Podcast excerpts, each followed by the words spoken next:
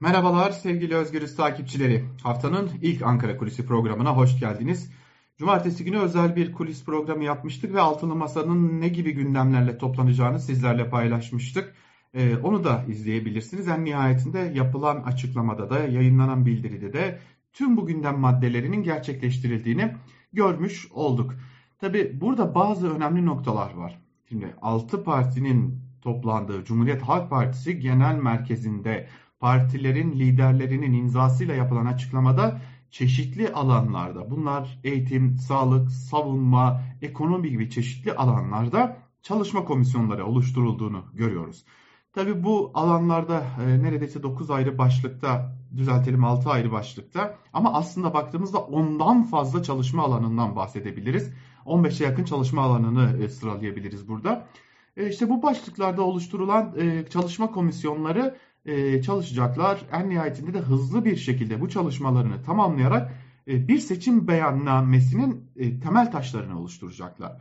Bu e, seçim beyannamesinin temel taşları birleştirilecek parti liderleri tarafından ve altılı masa e, artık belki de seçim ittifakına doğru yol alan altılı masa tüm bunları birleştirdikten sonra biri uzun biri de kısa yani anlaşılabilir e, biçiminde bir kısa belki birkaç sayfalık bir de tüm ayrıntılarıyla seçim beyannamesini kamuoyu ile seçim dönemine e, yaklaştığımızda paylaşmış olacak. Fakat bu çalışma komisyonları ile ilgili önemli başka bir ayrıntı var. Bu çalışma komisyonları aynı zamanda gölge kabine işlevi görecek. Yani bir yandan bakanlığın uyguladığı politikaları takip edecek ve bir yandan altılı masadaki partiler olsaydı ne yapardı konusuna ilişkinde kamuoyunu aydınlatacaklar. Tabi şimdi gölge kabine dediğimizde e, hani bir isim vardır bakanlıkta bir isim de gölge kabinede olur. Fakat buradaki çalışma prensibi şöyle olacak.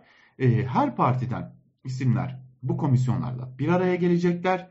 Çeşitli toplantılar gerçekleştirecekler. Kendi partilerinin ilgili alanlarda hazırladıkları e, broşürleri, ki broşür haline de getirenler var. İyi Parti, Gelecek Partisi, Deva Partisi gibi e, broşür haline getiren partiler de söz konusu burada. İşte bu çalışmaları ortaklaştıracaklar diğer partilerle ve tabiri caizse artık altılı masanın örneğin ekonomi konusundaki yol haritasını, eğitim konusundaki yol haritasını ya da sağlık alanındaki yol haritasını, savunma alanındaki yol haritasını belirlemiş olacaklar.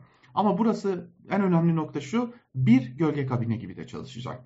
Yani bu komisyonda yer alan isimler aynı zamanda bakanlığı yakından izleyecek, bakanlık politikalarını değerlendirecek, bu konuya dair bilgileri kamuoyuyla paylaşacak ve bakanlığın politikalarının aksine biz olsaydık bunu yapardık diye de kamuoyunu aydınlatacaklar. Belki de ilerleyen zaman dilimlerinde işte bu komisyonlardan bakanlar ve bakan yardımcıları belirlenecek. En önemli nokta bu. İşte bu nedenle Cumhuriyet Halk Partililer ve İyi Partililer oluşturulan bu yapıya tabiri caizse gölge kabine demeyi de tercih ediyorlar. Yani artık tam olarak belki isimler belli değil ancak o koltuklara yani bakanlık koltuklarına gelebilecek olası isimler adım adım belirlenecek. Bu artık olasılıkları azaltma durumu haline de gelmiş durumda. Yani ilerleyen günlerde seçim dönemine girildikçe işte hangi bakanla hangi ismin getirileceği konusunda yüzlerce isim arasından değil sadece 5, 6, 7 gibi daha az isim arasından seçimler yapılacak. Uzun süredir bu masanın gölge kabine oluşturması için çeşitli noktalardan açıklamalar geliyordu ve bu açıklamaların e, önemli bir ismi e, kaynağı da bu partilere yol gösteren e, siyaset bilimcilerden, halkla iletişim uzmanlarından geliyordu ve gölge bir kabinenin olmazsa olmaz olduğu söyleniyordu. Ve böylelikle belki de e, altılı masa gölge kabinesi kurma konusundaki ilk adımını da atmış oldu. Önümüzdeki günler bu konuda yeni gelişmelere de gebe olacak. Hatırlatalım artık 10 e, altılı masa 15 günde bir toplanacak. CHP lideri Kemal Kılıçdaroğlu bu konuyu gündeme getirmişti. Partilere bu öneriyi götürmüştü. Liderler de bu konuya sıcak bakmışlardı. Zira çok sayıda çalışma başlığı olduğu ve bu çalışma başlıklarının seçim dönemine yetiştirilebilmesi için hızlı bir çalışma temposu gerekiyordu. Hal böyle olunca da Kılıçdaroğlu'nun önerisi diğer parti liderler tarafından da kabul edildi. Kılıçdaroğlu 15 ya da 20 gün yapalım diye öneri götürmüştü. ve bu toplantıların 15 günde bir olması kararlaştırıldı. Yani bu şu anlama geliyor. Artık ayda bir, bir partide değil, ayda her ay iki ayrı partide toplantılar gerçekleştirilecek ve e, ikinci tur 3 ay içerisinde tamamlanmış olacak.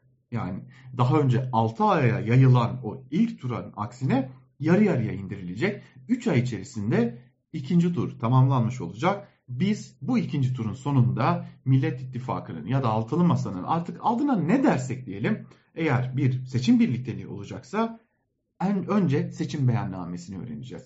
Ardından belki bir seçimlerden sonra, kamuoyu seçimlerden sonra öğrenecek ama e, atanabilecek olası bakanların isimlerinin belirlendiğini göreceğiz. Bürokratların isimlerinin belirlendiğini göreceğiz. Geçiş sürecine ilişkin tüm planlamaların yapıldığını göreceğiz. Ve tüm bunlar tamamlanıp mütabakat altına alınıp beyanname olarak da duyurulduktan sonra adayların adını öğreneceğiz. Yani artık Millet İttifakı, Altılı Masa, Büyük Türkiye Masası adına ne dersek diyelim.